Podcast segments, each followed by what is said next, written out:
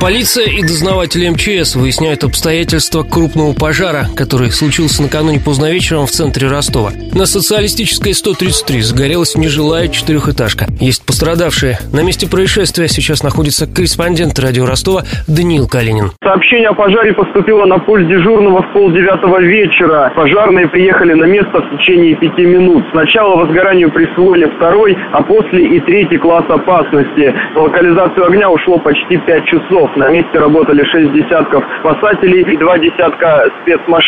По информации МЧС, в доме было четверо бездомных. Они зажгли костер на втором этаже. Все четверо спаслись, одного пришлось госпитализировать. Как рассказал мне охранник колледжа сервиса и туризма, что находится через дорогу, дом расселили два года назад. С тех пор там ночевали бездомные. Зимой они часто зажигали костры и свечи. Местные жители неоднократно жаловались властям, однако реакции от них не последовало. Послевоенная постройка уже, кстати, горела в прошлом году. Тогда полностью выгорел верхний четвертый этаж. В этот раз пожар был в разы сильнее. Сгорел весь дом. Пламя было такой силы, что огонь было видно издалека. Сейчас на месте продолжают работать спасатели. Огонь все еще заливают водой. В радиусе нескольких кварталов чувствуется запах гари.